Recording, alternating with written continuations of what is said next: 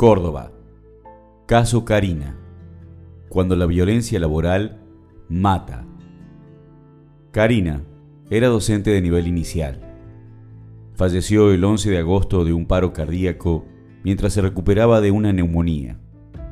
Durante su internación, estando de licencia por salud, la directora del jardín donde trabajaba le enviaba mensajes intimidantes y violentos, reclamándole entrega de papeles y actividades, presionándola para obligarla a cosas tan absurdas como que permanezca en un grupo de WhatsApp.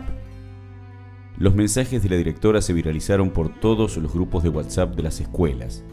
Es que lo que sufrió Karina es algo que se vive de manera cotidiana y silenciosa en muchas escuelas. Presiones, maltratos, amenazas, intentos de sanción, abuso de poder, son algunas expresiones de esta violencia institucional. Son pocas las herramientas legales y gremiales preparadas para hacer frente a esta realidad. Esto hace que las personas que atraviesan estas situaciones lo hagan prácticamente en soledad, lo cual muchas veces termina repercutiendo en su salud. En la mayoría de los casos, estas situaciones no terminan con la muerte.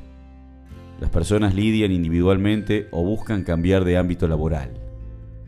Decimos que no es un caso aislado porque sabemos que es una realidad cotidiana en muchas escuelas, pero también es importante indicar que es una violencia sistémica que se ejerce también y fundamentalmente en toda la línea jerárquica del Ministerio de Educación, desde las inspecciones generales a las zonales y de las zonales a las direcciones de las escuelas.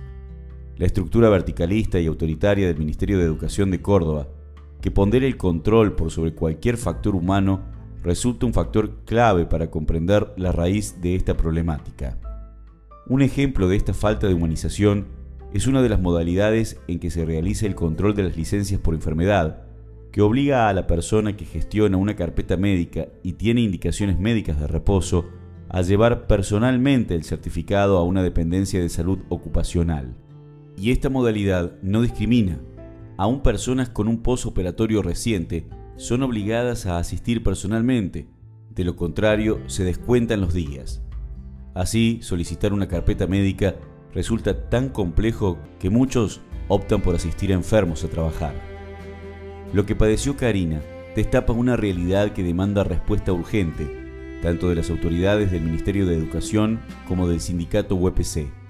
Las instituciones educativas no pueden ser ámbitos hostiles que nos terminen enfermando se debe priorizar a las personas, lo humano por encima de cualquier otra cosa.